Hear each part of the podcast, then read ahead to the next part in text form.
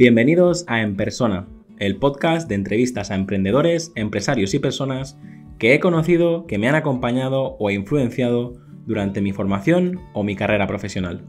No sé si estarás en el coche, paseando al perro, lavando los platos o en el gimnasio. Solo quiero agradecer que estés escuchando este episodio ya que has decidido invertir lo más valioso que tienes, tu tiempo. Encuentra este y todos los demás episodios en enpersona.com. Bienvenido, Corti, ¿cómo estás? Pues muy bien, Jauma. Muchas ganas de hablar contigo y pasar un buen ratito. Pues igualmente, yo tengo ganas de conocerte un poquito más y a ver si lo conseguimos con estas preguntas. Seguro que sí, que tú tiras preguntas muy buenas, además. Intento hacerlo interesante, pero bueno, siempre el mérito es vuestro con, con, las respuestas, así que vamos con la primera, si te parece. Venga. ¿Qué libro recomendarías y en qué formato te gusta leer? Mira, a mí uno de los libros que más me ha gustado desde hace tiempo es Alchemy, eh, Alquimia, de Rory Sutherland, y es un libro que junta psicología de la compra, que a mí me, flipa, tema de, behavioral analytics y, todo este tipo de cosas, eh, con un poco de publicidad y un poco de, sentido común. Un libro muy recomendable. En cuanto a formato, me gusta leer en papel, pero no leo en papel porque eh, al final no me da la vida y mm, el formato que le saco más partido es el Kindle por las notas, pero la realidad es que últimamente escucho más audiolibros que leo. O sea, fíjate, soy, es una incongruencia tras otra, pero, pero al final el, audiolibro me permite estar leyendo ¿no? mientras estás corriendo o estás haciendo otra cosa y a día de hoy eso me, merece mucho la pena. Yo soy de los tuyos, ¿eh? yo he comentado ya varias veces que cada momento del día yo uso uno u otro y, mm. depende del, del, momento, pues no sé, por ejemplo, eh, desayunando siempre intento leer un libro de papel pero luego uh, durante el día leo mucho en pantalla o directamente en el Kindle. Y en cambio, pues esos momentos de pasear esos momentos de, incluso antes de irme a la cama, eh, me gusta. Como ya tengo la vista tan cansada, hmm. me pongo los audiolibros y, y es una manera de, de estar constantemente uh, aprendiendo y formándote en lo, en lo, que te gusta, ¿no? Que yo, no sé, creo que somos esos bichos raros que lo que leemos nos enseña, pero a la vez nos entretiene y, vamos pasito a pasito vamos a, aprender. Eso es, eso es muy mola porque estás siempre escuchando algo nuevo y algo que te hace clic con algo que tú estás haciendo y dices, ostras, pues esto lo estoy haciendo mal, voy a, voy a darle una vuelta. ¿Qué te iba a decir? Tú estás de estreno, ¿no? Hace poco sacaste tu, no sé si es tu primer libro o, o tienes Vale, pues es que yo también lo, lo tengo en el Kindle precisamente y, te digo que, bueno, veo que eh, ha ido muy bien, ¿no? ¿Es como te esperabas? Sí, bueno, la, verdad que yo cuando lanzo cosas, muchas veces yo creo que no me espero muchas cosas por no llevarme luego leches. Pero ha ido, ha ido mejor de lo esperado en el sentido de que cuando uno escribe un libro, eh, al final es un libro sobre psicología, la compra es un tema que me gusta mucho y no tengo muy claro si al resto del mundo le gusta tanto como a mí. Entonces yo pensé que iba a ser muy reducido y... Ya lo ves en las reviews de Amazon, es decir, ahí, la gente... sí, sí. Ya sé, que muchos colegas te ayudan a conseguir reviews, pero que, no, que no es fácil, que, yo creo que es todo un éxito. De hecho, más que hacerte la pregunta típica y tal, eh, te voy a hacer una pregunta fuera del guion, pero eh, ¿qué aprendizaje es el que, o sea, qué es lo que más te ha gustado de, lanzar este primer libro? ¿Qué es lo que más has aprendido? Porque no es fácil, ¿no? Mm. Sí, es, es joder, lo, creo que lo que más me ha costado y lo que no veía al principio, pero, pero claro, luego lo ves como un reto cuando has pasado con ello, es el.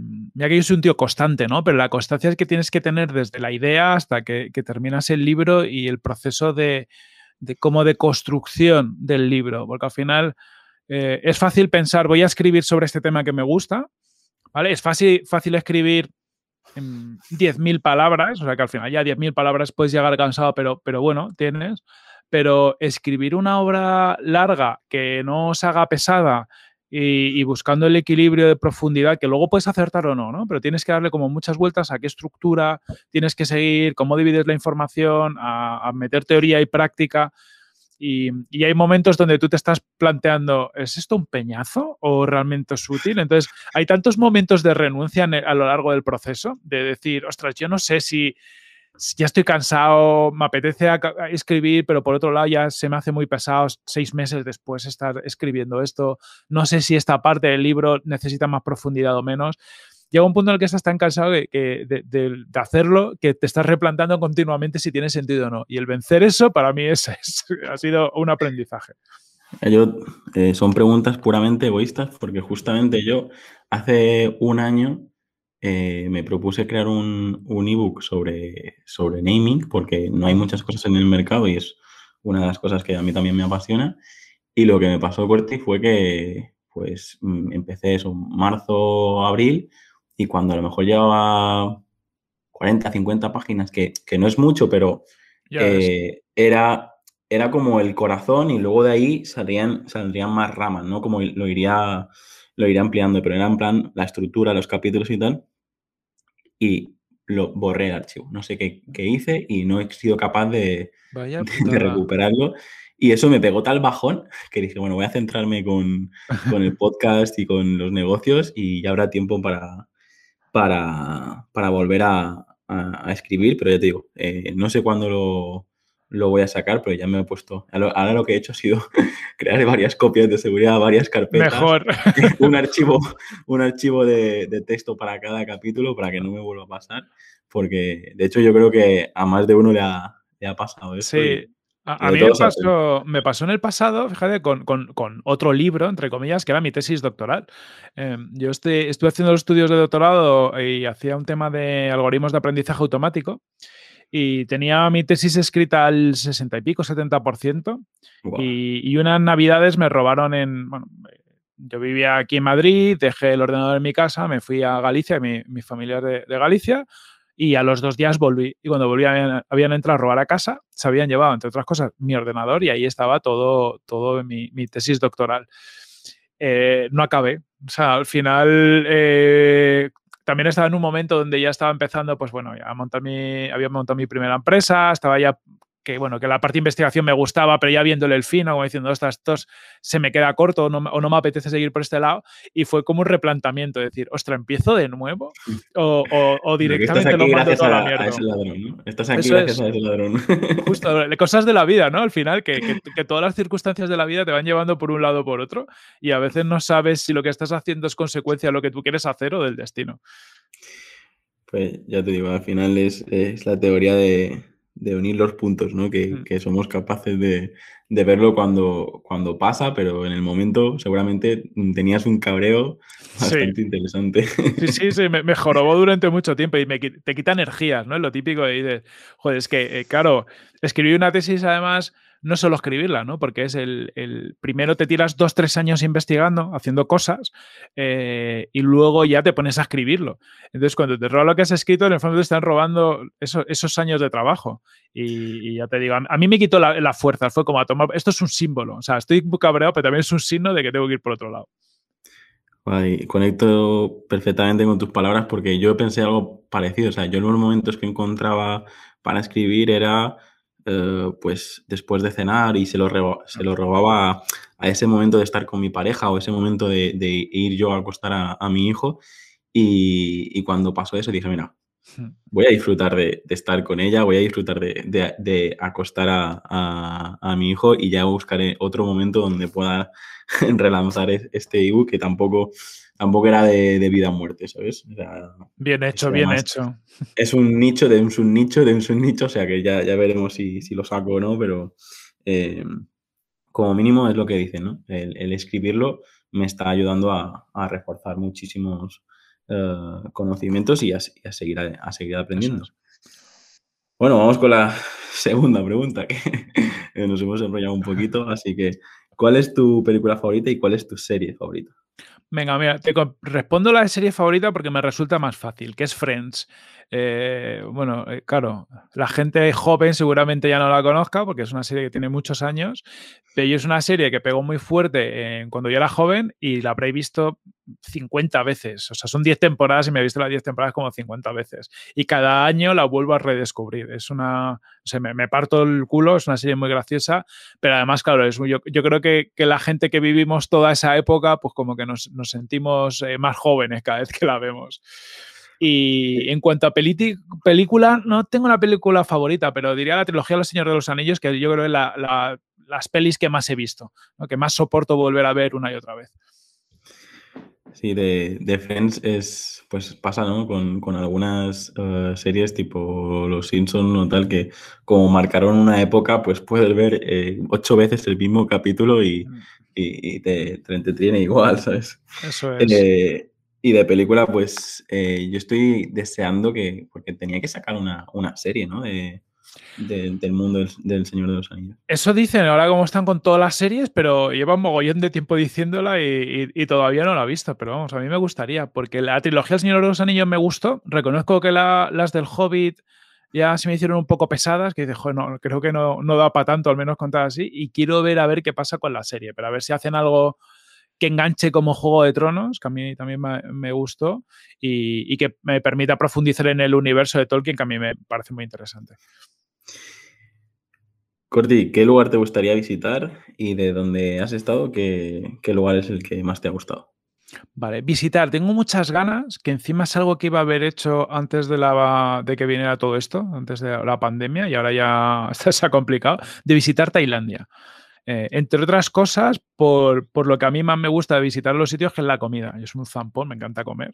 Me flipa la comida. Sí, sí, sí. Me flipa comer comida de todas partes del mundo y la tailandesa me encanta, pero claro, siempre he comido tailandesa en restaurantes tailandeses de España o, o cosas que he hecho yo. Por lo tanto, no estoy seguro que eso sea comida tailandesa. Y, tengo ganas, tengo muchas ganas. Y en general todo Asia, ¿no? Que, creo que he estado en Corea y ya me pareció muy, muy curioso y a nivel cultural y demás, y tengo ganas de descubrir, creo que hay 200.000 sitios distintos que conocer y culturas que descubrir. Yo ya estoy salivando porque me ha venido, mientras decías esto, me ha venido a la cabeza el documental de Netflix que hay de street food en Asia. Hmm. Y, y digo, de hecho, tengo que reconocer que yo me lo ponía mientras hacía bici eh, y te puedo asegurar que, que, acababa torturado porque entre la bici y, y, ver eso era como, oh, qué ganas de, de, ir y, y, pedirte pues todo para, es que están, o sea, a mí la comida asiática es... Está muy buena. No todo, no todo, pero al menos lo que yo conozco, el, el concepto street food y comer con las manos y que esté buenísimo es, para mí es lo, es lo ideal. Suena bien, suena bien. ¿Y, cuál es el mejor lugar donde has estado? Yo diría. Em, es, complicado, ¿no? Porque cada sitio que, he estado tiene sus cosas, pero me flipó muchísimo Escocia. Estuve un verano en, Edimburgo y, visitando las Highlands. Y, yo creo que son los sitios más bonitos, como, como, sitio de vegetación pura y, demás, en los que he estado.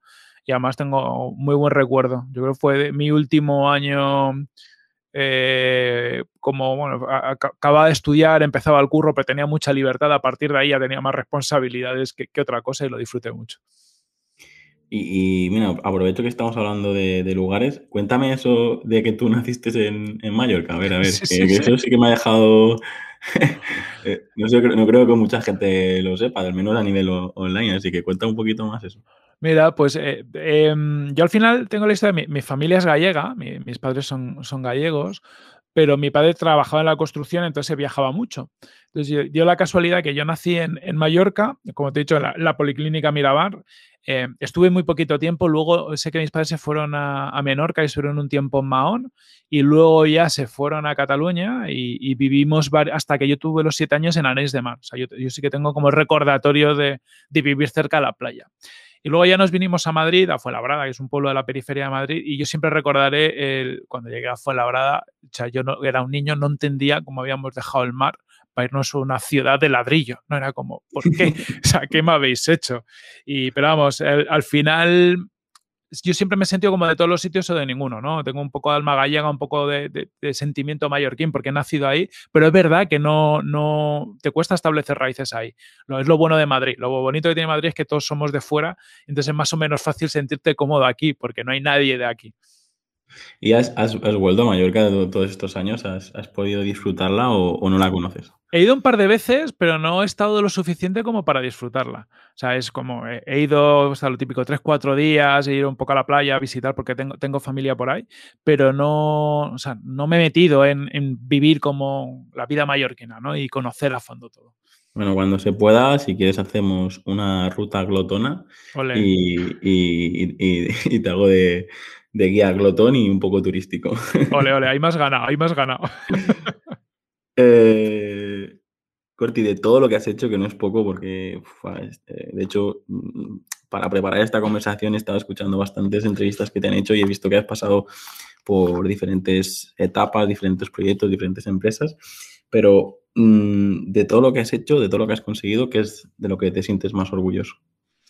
Vale, pues fíjate, mm, me siento más orgulloso de, algo que no he hecho, ¿no? Y, ahora te voy a, te voy a explicar. Em, yo al final, como has dicho, he hecho muchas cosas, eh, me he reinventado, por decirlo así, varias veces. Se dice reinventar. Eh, a, mí me cuesta esa palabra porque, porque yo siempre he hecho lo que me ha apetecido hacer, ¿no? O lo, siguiente que he visto. Entonces, a veces me han dicho, no, tú te has reinventado porque has dado clases, luego has sido profesor universitario, investigador, has creado una empresa, has creado otra. No soy, yo no soy consciente de ese camino. Lo que sí soy consciente de que he pasado momentos complicados en el camino y de lo que estoy orgulloso es que los momentos de tropiezo y donde, pues bueno, he podido estar más en el hoyo, he sido capaz rápidamente de coger, salir e irme a otra cosa. Y, lo digo así porque cuando estaba en el hoyo, ¿no? en los momentos en los que cierras un proyecto, por ejemplo, porque te ha ido muy mal, ostras, hay algún momento que dices, yo de aquí no salgo. y, es de lo que más, estoy orgulloso. Luego a mí me pasa que yo en el día a día hago cosas y, a lo mejor por mi forma de, ser o demás, cada vez que cumplo algo y cumplo un objetivo, em, como que no lo celebra adecuadamente. Es decir, como es como que digo, venga, he hecho, ¿no? Y me voy a lo siguiente lo cual por un lado bueno, pero por otro lado es malo, porque, porque no tienes esa sensación de como de, ir creciendo, ¿no? Entonces das por hecho que las cosas las vas a conseguir tarde o temprano y no, y no mola. Wow, esto, eh, lo he comentado en, otros episodios, pero es que eh, es así. Yo llevo a lo mejor 10 años donde me propongo algo, lo consigo y digo, es que no me paro a, celebrar las mm. cosas y yo creo que eso es, es es, malo y bueno, me gusta que lo comentes. Yo tengo, todavía tengo que hacer ese ejercicio de, de trabajar.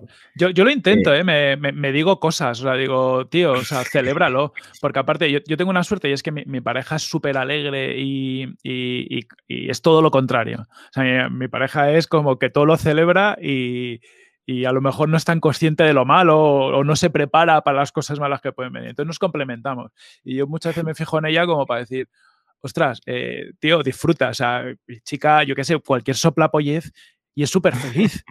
pero feliz plena, ¿no? De que la ve, que está a gusto, que se olvida de sus penas y sus problemas. Y yo estoy siempre como más fijándome en lo siguiente, ¿no? Y cuando estás siempre en lo siguiente, estás en la mierda siempre, porque siempre estás a un paso de donde quieres estar. Y hostia, eso no mola nada. Sí, bueno, podríamos hablar de frases míticas del presente, del pasado y todo, todo esto, pero eh, yo creo que me quedo con el, eh, hacer ejercicio de, intentar disfrutar más eh, qué estamos haciendo. Corti, ¿qué reto tienes todavía pendiente de cumplir? ¿Cuál es el siguiente paso? Ya de, en los libros ya adelantaste que también vas a hacer una especie de trilogía, o sea que eso ya creo que conseguir eso ya será un buen reto, pero algo a lo mejor que, que ya no hayas comentado, ¿al qué reto ¿Cuál es el siguiente paso? Para mí el mayor reto, y te voy a decir uno personal y luego uno profesional, ¿no? Para no escaparme de tu pregunta directamente, pero para mí el mayor reto que tengo, y ahora que soy eh, padre, que, tuve un, un, pequeño año pasado, es ser buen padre. Y te lo digo porque, joder, como al final tenemos mil retos en el día a día, nos ponemos mil cosas de curro, yo estoy continuamente recordando, tío, que no se te vaya la pinza, o sea, que, que eres un peque y que, y que tienes que ser un buen role model. Y entonces me preocupa un poco no serle capaz de transmitir bien cosas que yo he gestionado mal, ¿no? Pues como, como esto que hemos dicho, ¿no? Yo quiero ser capaz de, transmitirle que celebre las cosas, ser capaz de transmitirle que nunca pasa nada. Yo unas cosas que veo, pero no soy capaz de aplicarme, en esta vida pasan cosas y los que tenemos la suerte de vivir en el primer mundo y de tener una vida más o menos ok, nos ahogamos en mierdas que no son problemas. O sea, keep it easy, tío. Si vive, disfruta, arriesgate, pégatela, que no va a pasar nada. Y, los que nos han educado en, de determinada forma estamos siempre como con, miedos, ¿no? Y pues me gustaría que mi hijo no tuviera esos miedos. Para mí es el mayor proyecto. En lo profesional, tío, pues sí, sí que es verdad que algún día me gustaría montar una, una empresa que, fuera muy grande, ¿no? O sea, tener el reto de ser capaz de escalar eh, equipos, personas y tecnología hasta un nivel eh, muy tocho. Ya como un, oye, soy capaz de hacer y quizás por el aprendizaje del camino, ¿no? Porque sé que para llegar a eso voy a tener que aprender muchas cosas que me, me van a abrir mucho la mente. Te iba, te iba, a preguntar perfectamente, o sea, te iba a preguntar por qué. Te iba a preguntar por qué tan grande, ¿no? Porque yo también he tenido esa visión, de hecho he creado bastantes cosas, pero justo ahora estoy en, en de vuelta, ¿no? De, hmm. de, de, a lo mejor antes de la pandemia querer dirigir un equipo de 20 personas y ahora decir, mira, pues si lo divido en, en cuatro equipos de cinco eh, en diferentes proyectos, pues todavía mejor, ¿no? Porque será como más, más rentable. Pero yo creo que en, en el momento en el que estamos, eh, las pymes o las, la, los negocios tradicionales eh, serán, serán más pequeños. Las, las, en los negocios que van a crecer van a ser las multinacionales y, y, las startups que te viene Elon Musk y te mete no sé cuántos millones o tal. Y, y yo creo que tengo una conferencia, de hecho, que es el tamaño no importa. Y yo creo que es, es eso. Es decir, yo creo que si... Eh, no, no, sé por qué tenemos nuestra generación esa imagen de, de venga, vamos a mm, crecer lo máximo posible y porque al final cuando más creces los problemas son más grandes, ¿no? Mm.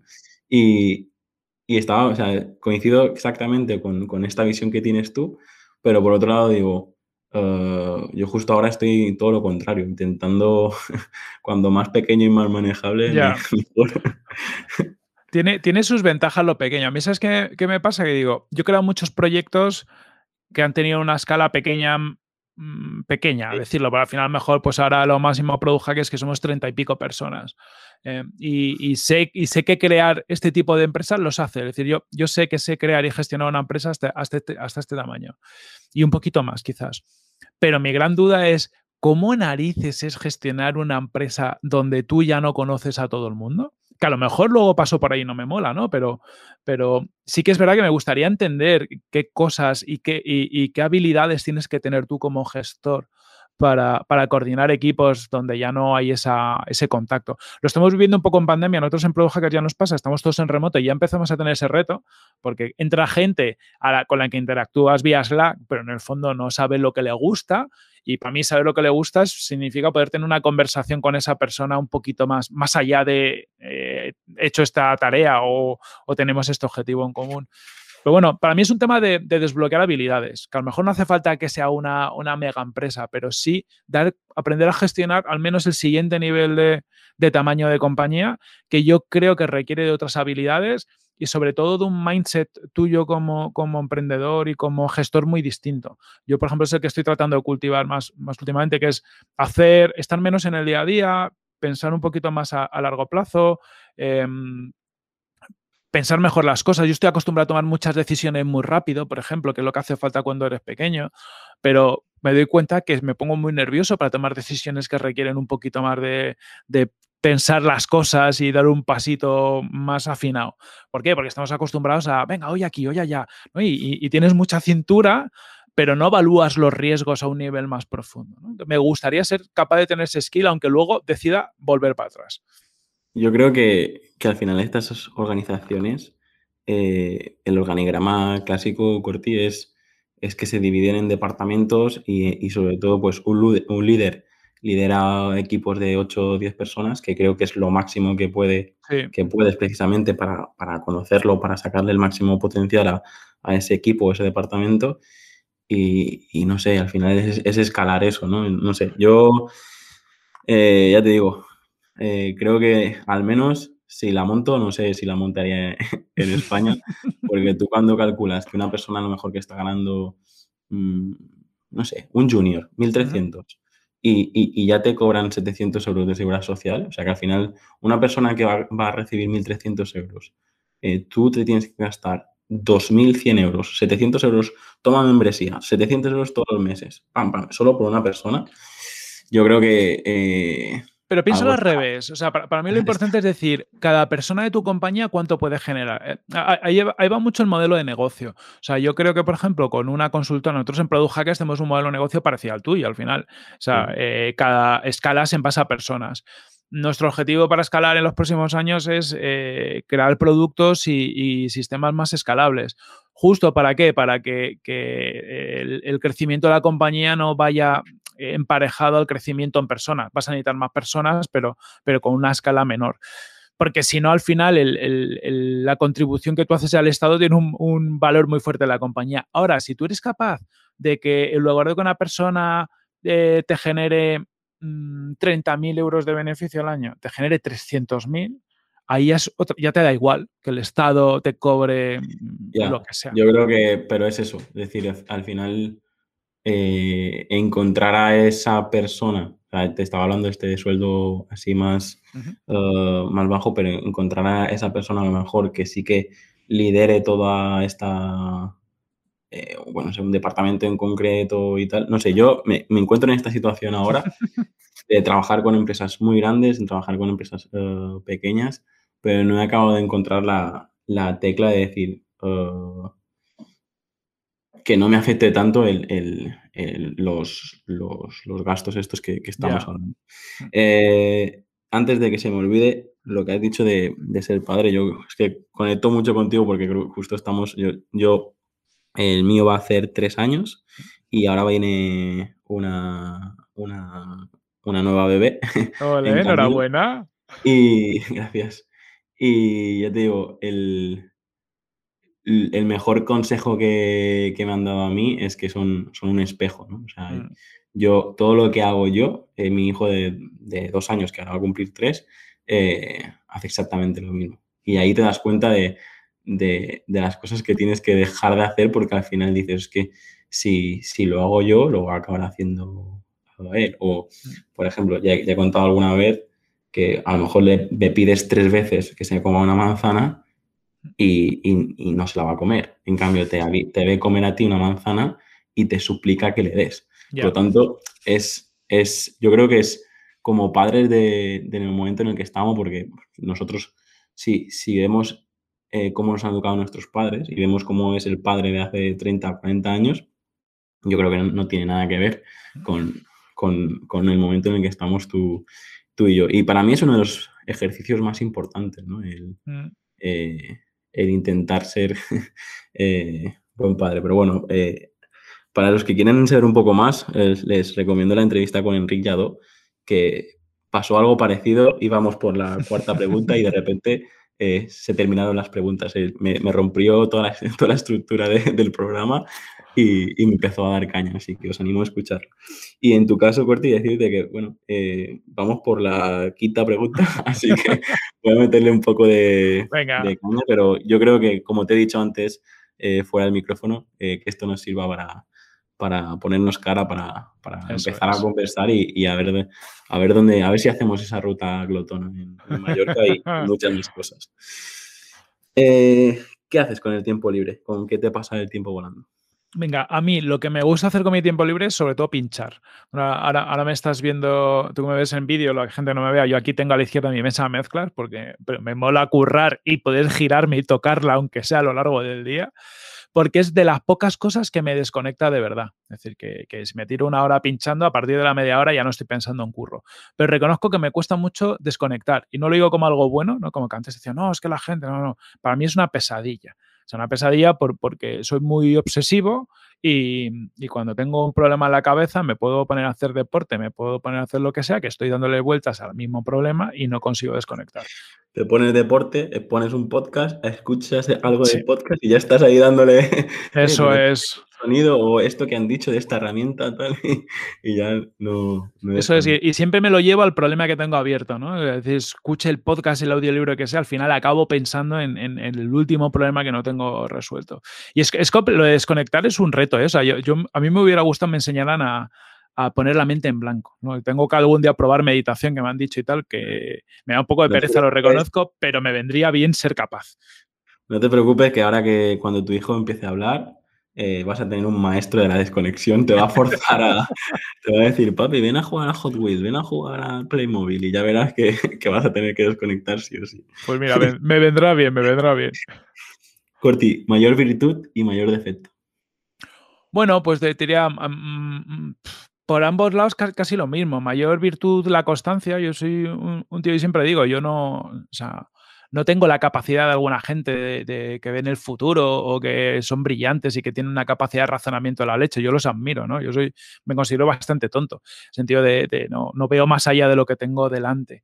Sí que me pasa que soy muy constante, entonces eh, soy capaz de hacer lo mismo una y otra vez, levantarme de las mañanas aunque esté hasta las narices y, tirar para adelante.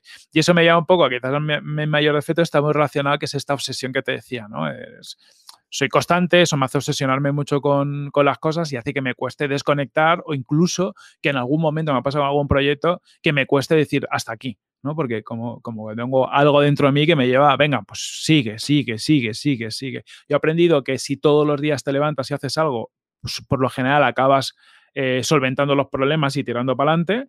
Ahora, hay veces que te tienes que dar cuenta que el muro que tiene delante es más fuerte y, esa misma virtud hace estrellarte 200 veces de más contra ese muro. ¿Qué vicio tienes que nos puedas confesar? O sea, vicio, ya se ha hablado de la comida, eh, pero entiéndelo como algo que no puedes dejar de hacer. Joder, pues muchas cosas. Yo soy, yo soy un tío muy, muy, muy adictivo a las cosas. Todos los días me, tomo un monster por la mañana, un monster blanco, de estos que, es, que es mierda y que tiene mogollón de cafeína y mierda, pero es que me, encanta. Y, casi todo lo que puede ser de este tipo, es decir, bebo mucha Coca-Cola, ya me la tomo 0-0 para tal, pero, pero me cuesta beber agua. Todo lo que sean bebidas caseadas y mierdas me gustan mucho. Em, así, cosas más, a lo mejor menos, menos confesable, pues fumo marihuana cuando puedo, me gusta.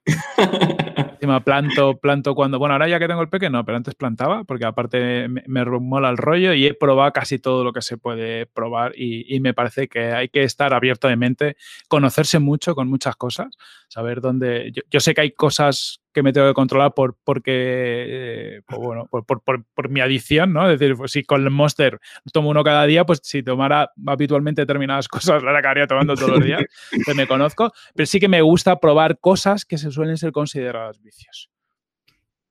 Pues, pues todo un descubrimiento. te animo a, a, que no pruebes más cosas por si acaso. sí, sí. ¿Qué canción escuchas cuando, cuando necesitas recargarte las pilas? Uf, mogollón. O sea, es que yo, claro, piensa, como me gusta mucho la música, me gusta mucho el tecno, pincho tecno, pero también me gusta mucho el, metal, heavy y demás. Eh, tengo canciones para todo. Pero así, cuando más. Mm, la canción que suele tirarme el día que necesito ponerme un chute es, Whiskey in the Jar, la versión de Metallica, que me gusta mucho.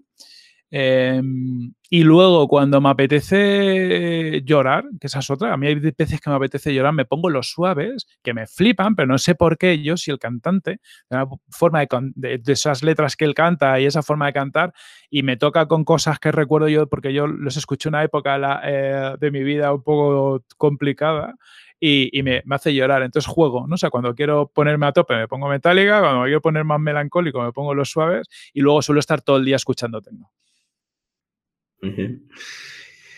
Corti, ¿cuál sería para ti la definición de felicidad? Joder, qué complicado. Esta sí que es complicada.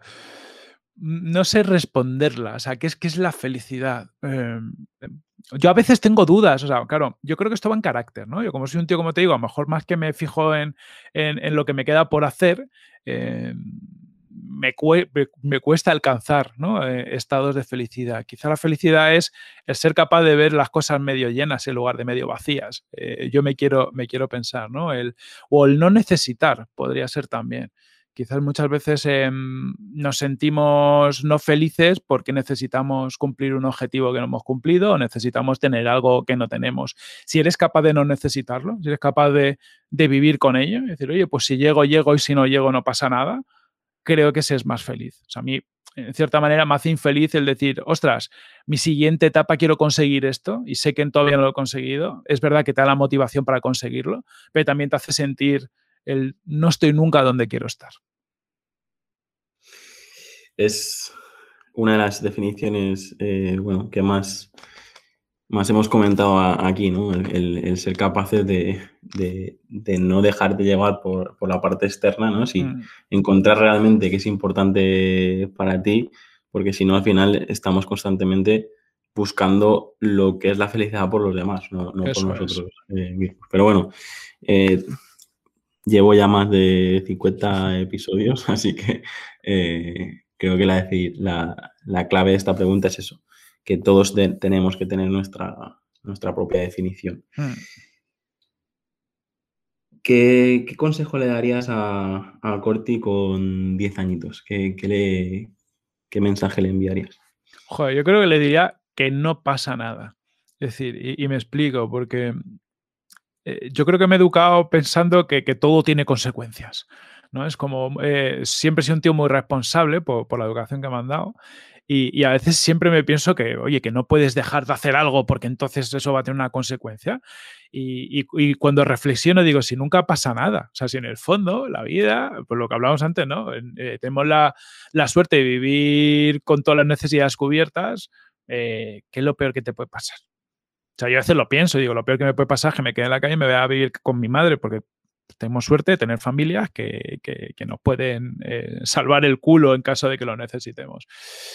Pero vivir continuamente pensando eh, en, que las cosas pueden tener consecuencias, yo creo que te hace ser también más infeliz. El, entender que, puedes equivocarte y que luego puedes fácilmente eh, levantarte, o incluso cuando lo ves en otra gente, ¿no? Que de repente mm, de, un fracaso al éxito puede haber un camino muy corto, incluso yo creo que te ayuda a centrarte más en, las oportunidades que los problemas. Y, a mí es lo que me hubiera gustado que, me enseñaran de pequeño, lo que voy a intentar inculcar a, mi hijo es, céntrate en las oportunidades, tío, los problemas están ahí y la vida es así, o sea, te viene, pues hay que lidiar con ellos, pero, pero ya se pasarán y, si has hecho algo mal, pues no pasa nada, que se va a arreglar. O ¿qué más da? Si hay muy poquitas cosas que realmente eh, te lleven a una situación de la que no puedas remontar.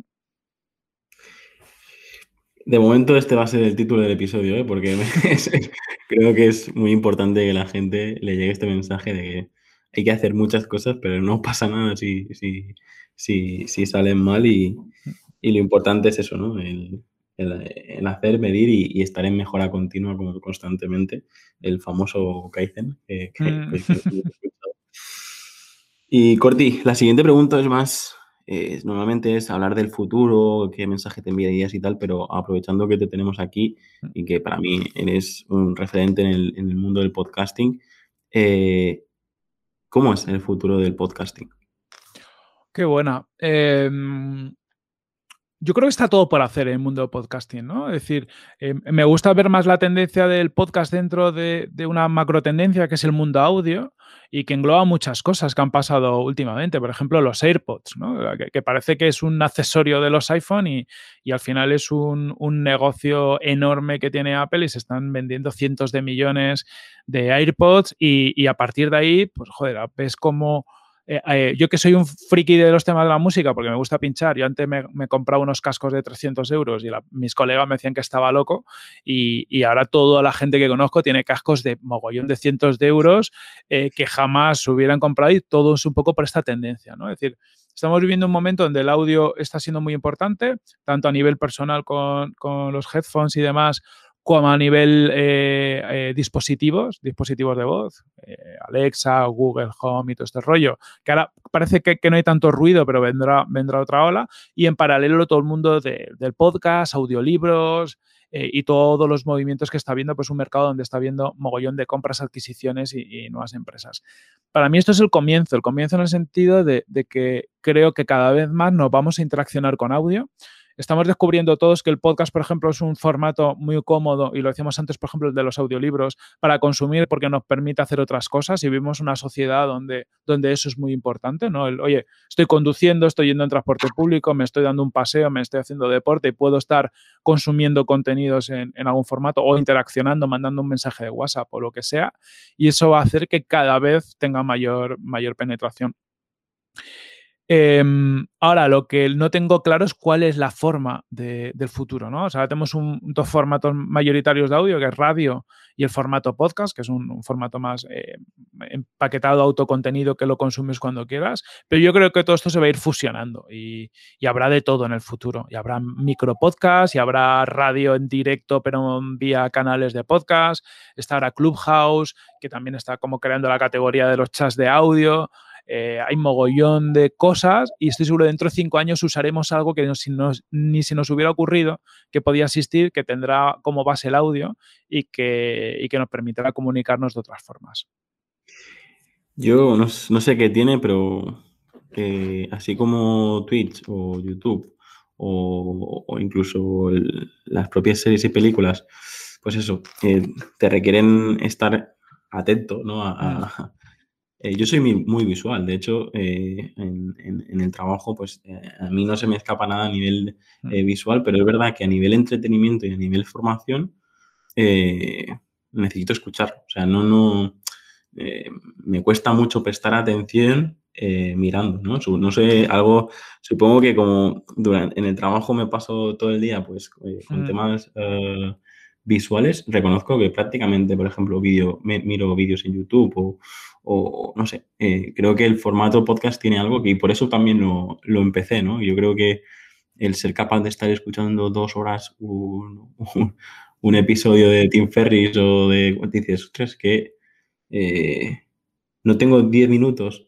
para, para, yo qué sé, para borrar cuatro archivos en el ordenador, pero tengo dos horas para, escuchar un, un, episodio del podcast, ¿no? ¿Por qué? Porque es muchas veces eh, lo haces como tú dices mientras haces otras cosas. Yo creo que, eh, bueno, también eh, se lo comentó, se lo comenté a Paul cuando pasó por aquí, que también os recomiendo que escuchéis su episodio. yo creo que en España faltaba ese push, ¿no? Ese, ese, mm. empezar a, apostar por este formato y a medida que vayan entrando actores de la misma, lo, mismo que ha pasado en Twitch, pues de repente, pues Kun Agüero y no sé quién se ponen a streamear y de repente, pues, boom, igual que en Clubhouse, pues se mete uh, a personajes reconocidos en Clubhouse y todo el mundo va detrás. A mí me falta eso, me falta que pase esto, lo que ha pasado ahora con, uh, hace poco de que Obama y, y Springsteen, lo has visto, ¿no? Que, que mm. lanzan su propio, su propio, pues yo creo que esto tiene que pasar un poco más en España para que para que se vuelva un poco más mainstream, que tampoco no sé si es bueno. ¿eh? Bueno, estamos ahí. Por ejemplo, la apuesta de, Audible por el podcast en España eh, va muy por esta línea, ¿no? Pues tienen, han fichado a Alaska, a Mario Vaquerizo, a, gente como muy reconocida para crear sus podcasts. Em, ha habido ya, pues, por ejemplo, X-Ray, el podcast de Spotify, con, pues, contando un poco los temas del rey y demás. También es una apuesta como muy mainstream, ¿no? Porque es con un personaje muy reconocido. Está, está habiendo mucho movimiento. Es verdad que el tamaño de España comparado con el tamaño de Estados Unidos es tan distinto que hace que las cosas tengan una magnitud muy, muy, muy, muy distinta. Pero bueno, también tienes apoyo un podcast, que es de, de la apuesta del grupo Prisa por el podcast. Ahí no se mete prisa por porque sí, ¿sabes? Porque sabe que esto acabará siendo la futura radio y entonces ellos quieren estar ahí bien posicionados. Vamos con un retrasillo, pero dentro de lo que cabe, yo creo que España estamos eh, a la cabeza del mundo podcast comparado con cualquier cosa que no sea Estados Unidos.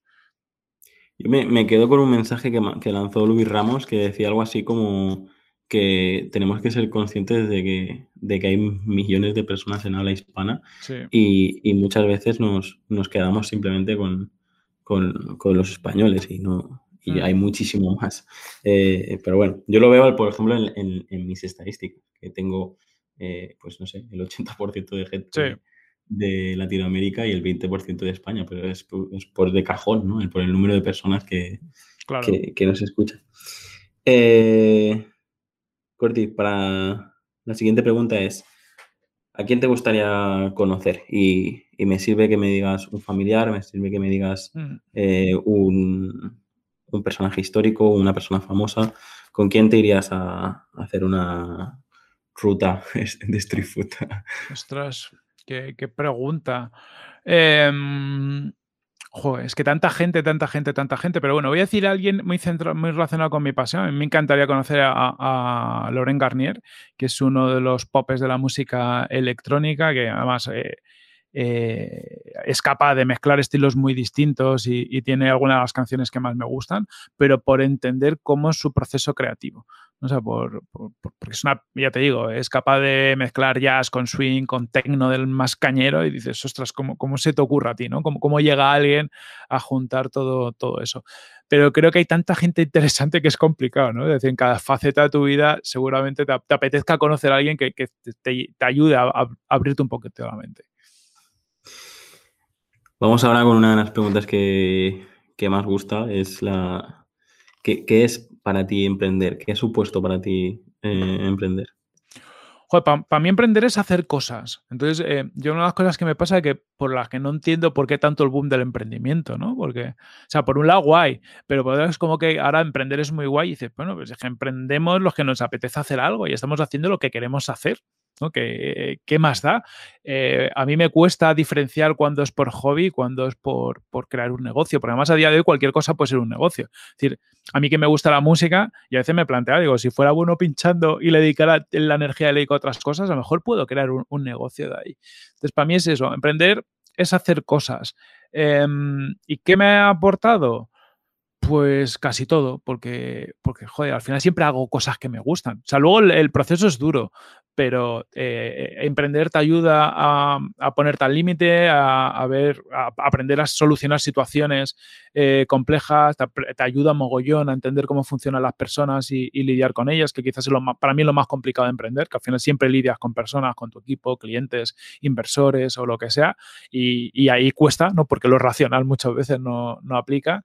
Y yo creo que emprender a los que nos gusta hacer cosas es la salsa de la vida, ¿no? Es el, me levanto y hago hay, cosas.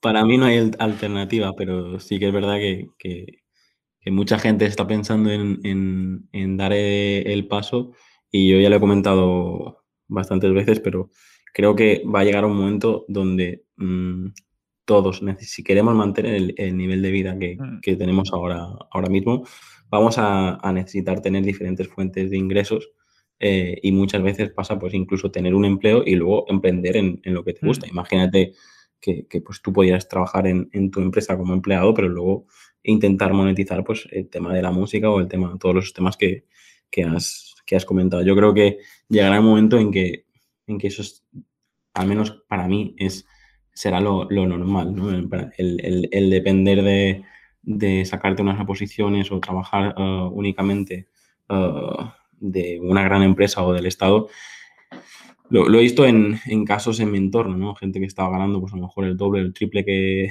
que yo, pero de repente la noche a mañana lo, lo echan y, y, y, y, como no, no, no sabe eh, cuál es el, el, siguiente paso, ¿no? Eh, depende de los demás para, para, para mantener a su, a su familia, porque no ha sido capaz de crear un sistema que por él, que, porque es que al final les, lo dice la, la, la gente que, que ha creado él, la, la, fortuna que no, que no la ha heredado, eh, es, es, capaz de, de, volver a crearla, porque sabe cómo es el claro. sistema o sabe o tiene los contactos necesarios para, para volver a, a, repetirlo, mejor o peor, pero sabe cómo lo ha hecho. Eh, en cambio, esta gente que, que, a lo mejor pues, te toca la lotería, pues he visto muchas veces que, que, luego te pegas un porrazo más grande. La mayoría de la gente dicen que le ha tocado la lotería vuelve en unos años a, a su estado anterior. Por, por eso, sí, porque sí, no tienen el sistema. Eh, justo el otro día estaba viendo un episodio de Palabra, Palabra que no sé por qué estoy contando esto, pero, pero de, eh, me llamó la atención porque decía, no, me compraré una casa, me compraré no sé qué tal, y al final, cuando tú ganas un millón de euros y, y lo que haces es invertirlo en, en pasivos, en cosas mm. que te van a quitar más dinero, pues, pues al final te compras un barco, te compras una casa, yeah. te compras el tal, al final lo que hace es que eh, pues mantener todo eso va a ser complicado. Eh, Corti, las últimas tres preguntas y Venga. terminamos. La, la, siguiente es, ¿cómo te gustaría ser recordado? Joder, eso, haces preguntas complicadas, ¿eh? Porque hacen pensar. Eh, o sea, por un lado, yo siempre eh, eh, creo que he creado porque me gustaría eh, hacer algo suficientemente grande como para que te recuerden, ¿no? Es un poco, yo creo, el, rollo gólatra que tenemos todos de, joder, es como cuando me muera me gustaría haber dejado algo que, que, haga que, mi, que perdure en el tiempo. Supongo, o sea, es mi sensación. Pero luego, de un nivel más práctico, a mí me gusta que la gente eh, me recuerde pues como, pues como un tío que les ha hecho un cable en algo, que les ha ayudado o, que les ha aportado algo, ¿no? Que, es lo importante. Y yo creo que a nivel más conceptual y cuando, ahora que tengo el peque ligado con lo que te decía antes, o sea, me gustaría ser recordado sobre todo como un buen padre, porque yo creo que al final es el mayor legado que puedes, que puedes dejar. Es verdad que en el día a día, pues eh, hay que alinear todo eso, ¿no? El cómo ser un buen padre con hacer algo que, puedas dejar como delegado más profesional, ¿no? Que, que te llena a ti más a un, a un nivel profesional. Ya te digo, para mí el, ser un buen padre es el, mayor reto y el mayor legado que tenemos. Eh, y más en la situación que, tenemos hoy en día. Corti, un lema, una frase que te defina que a ver si superas el no pasa nada para, cambiar el título del podcast. Pues me gustaría seguir ese lema, porque ya te digo, es lo que hubiera dicho a, a, mí yo pequeño, pero no lo aplico. Eh, pues un lema podría ser, tío, levántate y siga andando. O sea, porque sí es un lema que más me define más, aunque es un poco, como te decía antes, tanto lado bueno como lado negativo. Pero en esta vida yo creo que es eso. Eh, pasan cosas, tendrás momentos. Creo que emprender va mucho de esto, de, oye, cuando te dan un par de sopapos, ser capaz de levantarte y decir, bueno, me sacudo un poco y mañana sigo andando, que es lo que toca. Pues, Corti, en esta última pregunta eh, aprovecho para, que el invitado nos cuente alguna historia, alguna anécdota. Yo creo que, tú ya te has abierto bastante, has, contado cositas interesantes e incluso personales. Eh, así que este tiempo que nos queda eh, es para despedirnos y, para, que, para que utilices el tiempo para, promocionar algo en concreto o que hables de, de algo en concreto que te gustaría que, la, audiencia que escuche este programa pues que sepa y, y también pues dinos dónde, dónde te podemos encontrar, en qué página web, en qué redes sociales. Venga, perfecto. Pues mira, eh, sobre todo, con contacto. Si alguien le gusta algo y tiene cualquier duda o lo que sea, me encontráis en LinkedIn, José Carlos Cortizo. Yo estoy por ahí bastante. Y en Twitter, mi usuario es José, eh, José una K, guion bajo net. José K, de José Carlos, de cosas de, la, de, juventud, que me puse ese, ese nick, guion bajo net. Y ahora el de Corti está cotizado, entonces no lo puedo cambiar.